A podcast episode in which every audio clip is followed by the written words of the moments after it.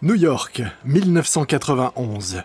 Leonard Lauder fait les 100 pas sur un trottoir de Christopher Street dans le quartier animé de Greenwich Village. Il observe l'autre côté de la rue où une foule s'est rassemblée devant une devanture de magasin. La musique diffusée par de puissants haut-parleurs attire les curieux. C'est l'inauguration du premier magasin américain de MAC, acronyme de Makeup Art Cosmetics, une marque de cosmétiques créée sept ans plus tôt au Canada. L'odeur rejoint la foule des curieux. Il a l'impression de faire la queue pour entrer dans la dernière boîte de nuit à la mode. En tant qu'homme blanc de 58 ans, il fait franchement tâche au milieu de cette foule. Car les clients sont jeunes, branchés et cosmopolites. La fille, juste devant lui, arbore des cheveux violets et un piercing dans le nez. Une autre porte un short en latex rouge avec des rangers à talons hauts. En fait, la clientèle est à l'image des cosmétiques MAC aux couleurs vives vendues dans la boutique, audacieuse et avant-gardiste. MAC n'est pas une marque pour bourgeois hors d'âge. Alors que Léonard Loder arrive enfin au niveau de la porte, il tombe sur deux drag queens qui accueillent les clients en distribuant des coupons de réduction. L'une d'elles s'adresse à Loder, le Jean. Bienvenue chez Mac, découvrez nos offres spéciales d'ouverture. Loder s'attarde à l'entrée. Vous avez autant de monde depuis ce matin? Ah ouais, non-stop depuis l'ouverture des portes. L'odeur pénètre dans le magasin. Comparé au stand des marques de beauté de la génération de sa mère, on a l'impression d'être sur une autre planète. Les palettes de maquillage sont lumineuses et flashy dans leurs emballages noirs élégants. Fard à paupières orange fluo, rouge à lèvres fuchsia, eyeliner bleu vif. Dit comme ça, on pourrait penser que c'est vulgaire et bas de gamme, mais non, les produits semblent de bonne qualité et leur présentation reste élégante. Comme la palette d'un peintre contemporain, il sublime la notion de maquillage en tant que forme d'art. Alors que l'odeur détaille les produits, une vendeuse s'approche, impeccablement maquillée, les lèvres violettes et l'eyeliner épais. Puis-je vous aider Vous cherchez quelque chose? Euh, vous savez quoi? Je pense que je l'ai déjà trouvé. Merci. Dans les années 90, l'odeur sait que les acquisitions sont la prochaine étape pour Estée Lauder. Car acheter une entreprise déjà existante permet de gagner rapidement une nouvelle clientèle et d'intégrer des talents créatifs aux idées neuves. Mais Léonard Lauder sait qu'il ne doit pas non plus acheter n'importe quelle marque de beauté. Pour sa première acquisition, il doit trouver une cible qui ne cannibalisera pas ses marques existantes, Estée Lauder, Clinique et Prescriptives. Or ce matin, à Greenwich Village, il pense justement avoir trouvé quelque chose de complètement différent. Une entreprise qui réinvente radicalement le maquillage en permettant à chacun d'exprimer sa personnalité. Sauf qu'Estée Lauder n'est pas la seule entreprise à vouloir élargir son portefeuille. L'Oréal a la même stratégie. Mais les recherches du groupe français ne les ont pas menées au milieu d'une boutique branchée, plutôt dans les allées des instituts de beauté et parapharmacie, auprès d'une petite marque baptisée Maybelline.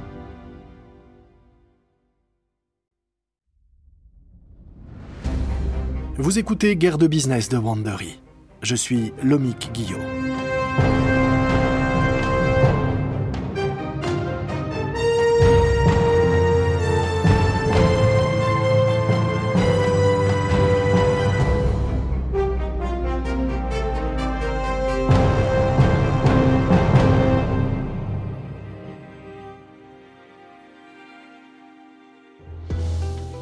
Dans notre dernier épisode, Estée Lauder et L'Oréal ont poursuivi leur développement malgré le krach financier de 1987. L'Oréal a même relancé la marque de luxe Lancôme pour affronter Estée Lauder sur le marché de la beauté haut de gamme. Mais alors que le marché semble arriver à saturation, L'Oréal et Lauder savent qu'ils doivent être réactifs s'ils veulent être les premiers à s'emparer des nouvelles marques les plus prometteuses qui se lancent à la fois pour les empêcher de tomber entre les mains de leurs rivales, mais aussi pour les empêcher de grossir seuls et de devenir de sérieux concurrents à part entière. Voici notre cinquième épisode, La fièvre acheteuse.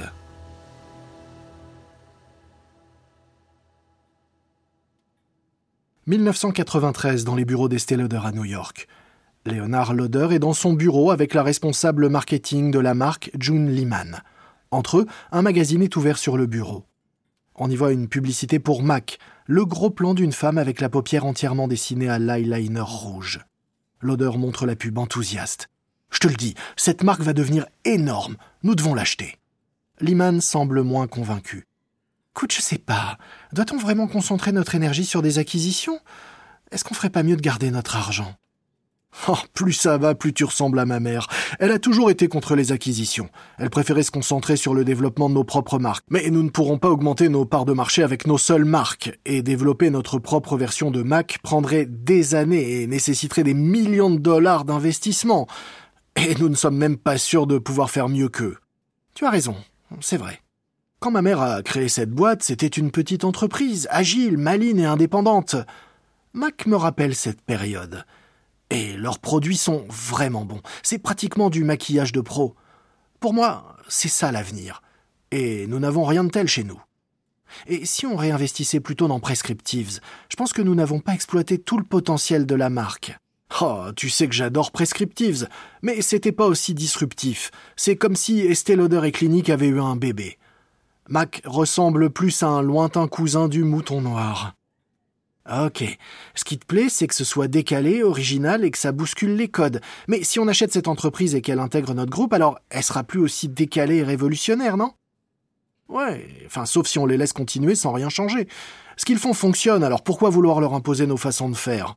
Et puis, je suis sûr que si nous ne les achetons pas, quelqu'un d'autre le fera, et vite. Liman n'est toujours pas convaincu. N'empêche que pour moi, Mac n'est pas du tout dans notre ADN. Exactement. Mac ne ressemble à aucune autre marque. Les jeunes clients aiment leurs produits colorés et ludiques, les prix sont corrects, et la clientèle est assez large. En fait, ce sont toutes les personnes que nous n'avons jamais cherché à toucher avec nos pubs. Avec Mac, ils ont enfin une marque pour eux. Malgré l'opposition de son conseil d'administration, Leonard Lauder décide donc d'essayer d'acheter Mac. En 1994, Estée Lauder prend une part majoritaire au capital de Mac avec une offre d'achat du reste des actions valable 4 ans pour un total estimé à 60 millions de dollars. Lauder est fidèle à sa parole et les cofondateurs de Mac, Frank Toscan et Frank Angelo, conservent le contrôle créatif de la marque. À la fin de l'année 1998, Mac rapporte près de 250 millions de dollars de chiffre d'affaires annuel. Avec une acquisition réussie à son actif, Léonard Lauder est impatient de trouver d'autres marques émergentes à adopter. Il décide de regarder qui prend des parts de marché à Estée Lauder. De cette façon, il peut faire d'une pierre deux coups. Il se dit si vous ne pouvez pas battre un concurrent, alors achetez-le. Et une jeune marque est justement en train de faire de l'ombre à Estée Lauder dans les ventes du grand magasin haut de gamme de New York, Bergdorf Goodman. Cette marque, c'est Bobby Brown Cosmetics. Tout comme Toscan et Angelo chez MAC, Bobby Brown est une maquilleuse professionnelle. Elle a fait ses débuts en 1991 en lançant une simple gamme de 10 rouges à lèvres aux teintes naturelles. Avec ses nuances classiques, mais dans des tonalités atténuées, elle a immédiatement cartonné. Car les jeunes clientes, qui n'ont pas l'expertise ou la confiance en elles nécessaires pour porter des couleurs vives, ont très vite adopté les produits minimalistes et faciles à porter de Bobby Brown. Mais mis à part le fait que, comme Mac, la fondatrice de la marque, soit une professionnelle du maquillage et que ses produits séduisent une clientèle jeune, les deux marques n'ont absolument rien en commun.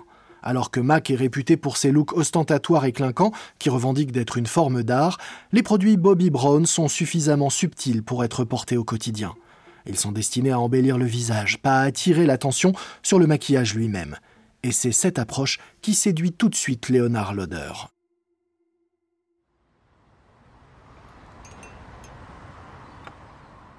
1995 à New York. Leonard Lauder et Bobby Brown sont assis dans le patio de la majestueuse maison des Lauder sur l'Upper East Side, en surplomb de Central Park.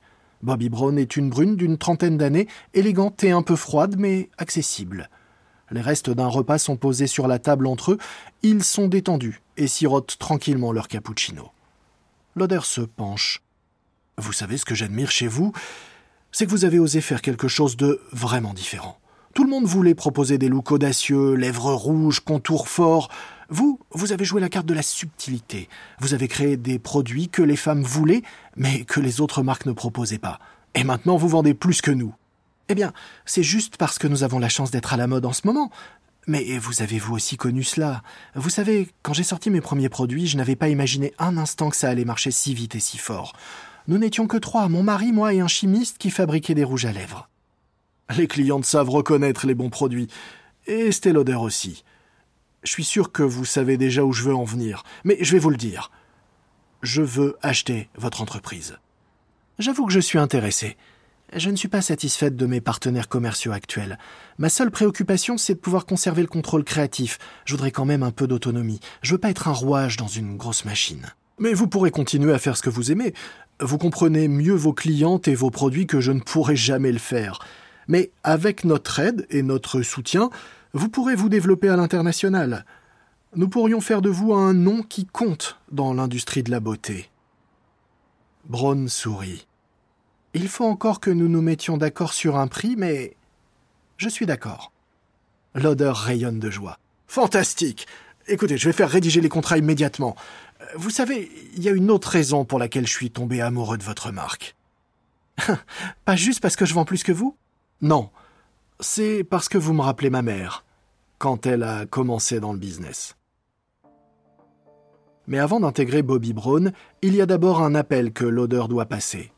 Par courtoisie, il se sent en effet obligé d'informer les dirigeants de Mac de sa décision d'acquérir Bobby Brown. Il s'attend à ce que ce soit une discussion de pure formalité, mais il se trompe complètement. L'odeur est au téléphone avec Frank Toscan, et Toscan se défoule sur lui. Non mais vous vous foutez de moi Mac ne vous suffit pas Comment vous pouvez faire entrer la concurrence dans la maison? Franck, je te le promets, je ferai jamais rien qui puisse nuire à Mac. Et Bobby Brown n'est pas une marque concurrente, sa clientèle est totalement différente de la vôtre. Et nous allons donc devoir faire de la place à l'un des plus jeunes talents, les plus prometteurs de l'industrie. Je pensais que tu voulais Mac parce que nous sommes spéciaux et différents. Mais vous l'êtes, et je vous promets que ce rachat ne changera rien pour Mac. Nous allons continuer à vous soutenir et à investir de la même façon qu'avant. Toscane est sceptique. Mais après les premiers mois de coexistence avec Bobby Brown, il se rend compte que Leonard Loder lui avait dit vrai. Les deux marques sont si différentes qu'elles sont capables de se développer parallèlement avec peu d'interférences. Étant donné que chaque marque conserve sa structure indépendante, il n'y a pas de concurrence ni même de comparaison créative. Et Loder veille à ce qu'elles reçoivent chacune le plus grand soutien d'Estée Lauder sans jamais opposer les deux marques l'une à l'autre. Mais aujourd'hui, Léonard Loder a une autre grande décision à prendre. Depuis sa création en 1946, Estée est restée une entreprise familiale, une exception pour une entreprise de son âge et de sa taille. Il semble toutefois qu'il soit enfin temps de faire entrer l'entreprise en bourse. Mais avant cela, il y a encore beaucoup de choses à prendre en compte.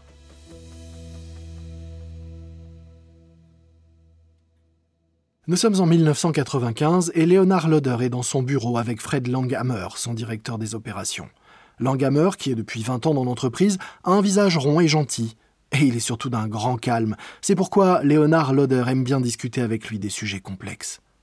Loder et Langhammer ont une vraie relation de confiance fondée sur le respect mutuel et l'amitié. Loder se renverse en arrière dans son fauteuil avant de prendre la parole. Je pense qu'il est temps d'étudier de nouveau l'idée d'entrer en bourse. Langhammer hoche la tête. Il n'est pas surpris. Et qu'est-ce qui a changé? Rien, vraiment. J'ai jamais été contre au fond. C'est juste que par le passé, ça me semblait être une complication inutile.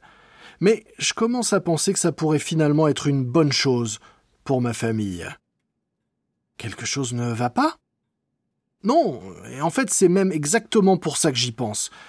Nous avons traversé des décennies sans aucune dispute familiale autour de la vie de l'entreprise. Combien de familles qui sont en affaires ensemble peuvent en dire autant? Eh bien, pratiquement aucune. Léonard sourit brièvement avant de se pencher vers Langhammer. Entre toi et moi, ma mère envisage de prendre du recul, sa santé est fragile depuis qu'elle s'est fracturée la hanche, et elle voudrait régler avant tous les détails financiers. D'après ce que j'ai vu dans les comptes, les choses ont l'air déjà bien organisées. Oui, presque trop bien. Moi j'en ai marre d'être le banquier familial. Parce que c'est à moi de dire oui ou non lorsque mes proches ont besoin que l'entreprise leur prête de l'argent ou leur en donne. C'est beaucoup de pression. Je sais que je n'ai pas à t'expliquer les avantages potentiels d'une entrée en bourse. Plus d'argent, pour commencer. Léonard repousse l'idée de la main. Non, nous n'avons pas besoin de plus d'argent. Nous avons déjà beaucoup d'argent. Eh bien, pouvoir proposer des stock options nous aidera pour les recrutements. C'est un bonus attractif pour les cadres que nous cherchons à recruter. C'est vrai, mais là encore nous avons déjà un personnel euh, pléthorique. Et jusqu'à présent nous n'avons jamais eu de mal à trouver les bonnes personnes. Alors pourquoi le faire? Tu connais les inconvénients, tu auras des comptes à rendre, les actionnaires vous tiennent en laisse. C'est vrai. Je doute que nous aurions d'ailleurs survécu au lancement de clinique si nous avions eu des actionnaires à l'époque. Ils n'auraient pas osé prendre un tel risque. Mais j'aime l'idée que cela éviterait tout futur drame familial. Léonard prend une profonde inspiration avant de continuer. Il y a plusieurs points qui seraient importants pour moi si nous avançons sur ce sujet. Tout d'abord, je veux fixer le prix de l'action assez bas pour commencer. De cette façon, nos premiers actionnaires pourraient voir leur investissement croître rapidement. laisse-moi m'inquiéter pour les calculs. Inquiète-toi plutôt de la marque. Et je veux que ma famille cède quelques actions pour les offrir à nos employés, histoire de faire en sorte qu'ils se sentent vraiment inclus. Ça, je pense que ce serait un beau geste. Maintenant, eh bien, je n'ai plus qu'à convaincre ma famille. L'odeur n'a pas de mal à convaincre sa famille. Le 17 novembre 1995, Estée Lauder entre en bourse côté 26 dollars l'action. À la fin du premier jour de cotation, elle atteint déjà 34 dollars. Et ça ne cesse d'augmenter. Pendant ce temps, L'Oréal cherche à s'appuyer sur le succès de Lancôme. La marque a permis au groupe français de faire une arrivée remarquée sur le marché du maquillage de luxe mais L'Oréal cherche désormais à se renforcer sur le marché de masse grand public, notamment aux États-Unis. Le groupe n'a jamais acheté d'entreprise américaine auparavant, mais voilà qu'une marque lui fait de l'œil. Une marque connue pour son mascara vendu dans un tube rose et vert.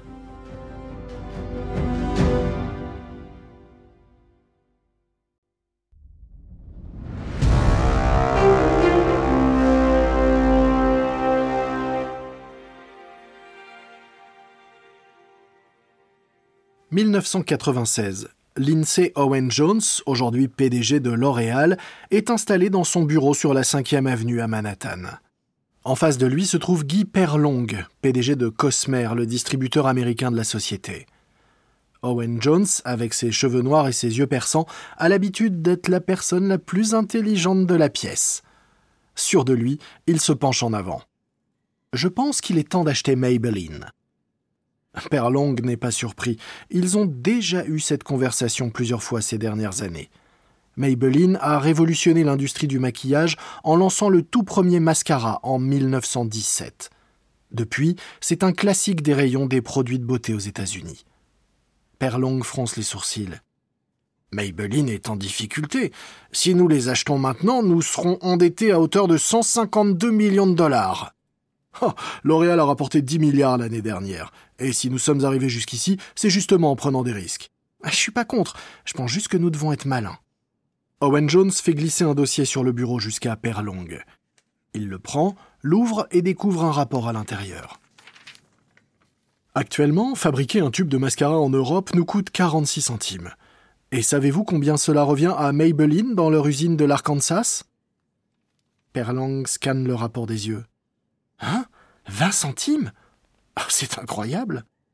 Si nous achetons l'entreprise, nous achetons également leurs usines et leurs main-d'œuvre moins chères, mais aussi leurs tactiques, leurs idées.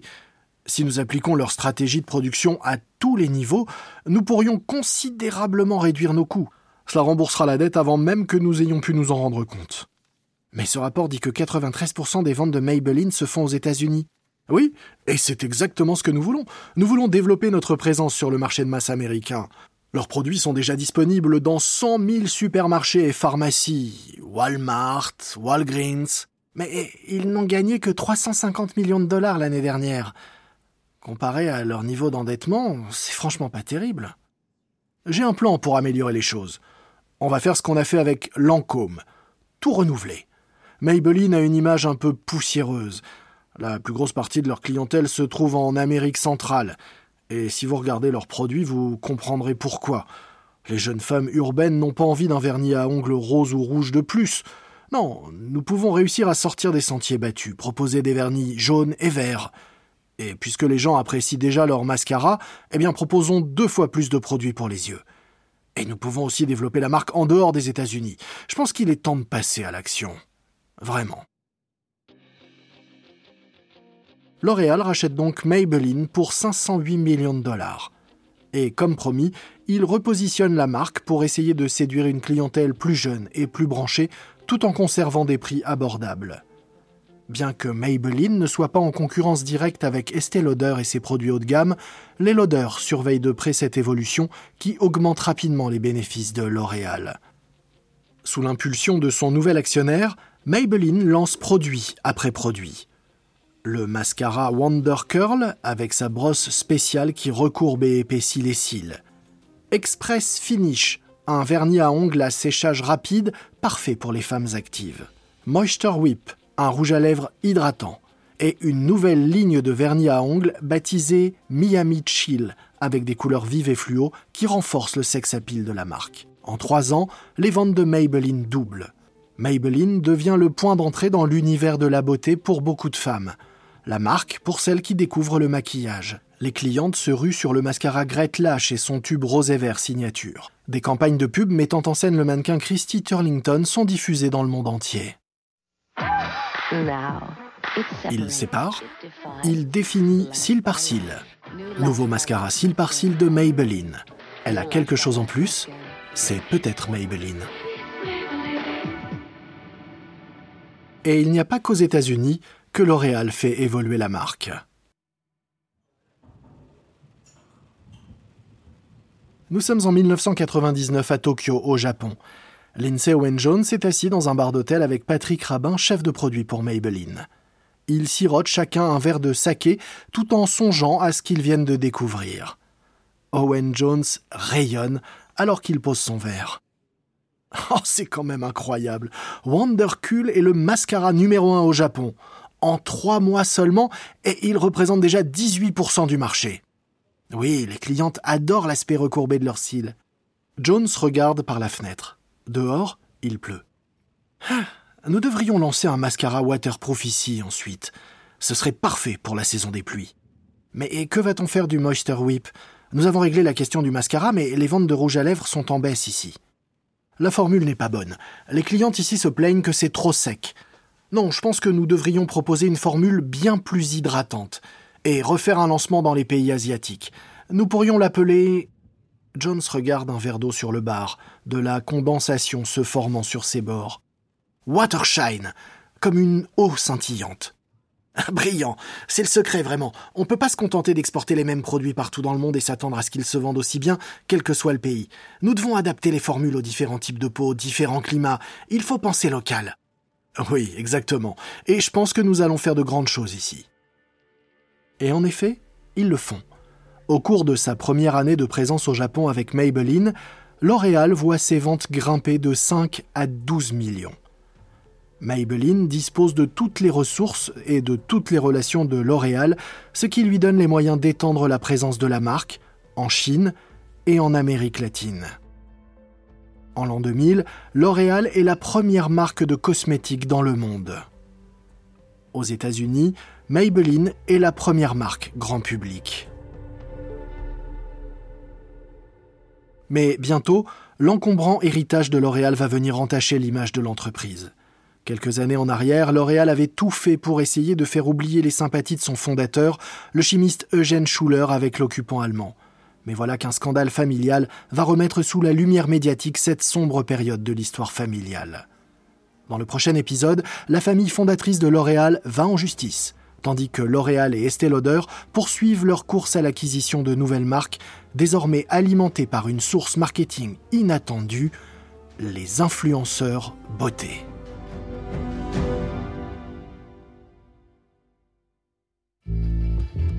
Vous venez d'écouter le quatrième épisode d'Estée contre L'Oréal de Guerre de Business de Wondery.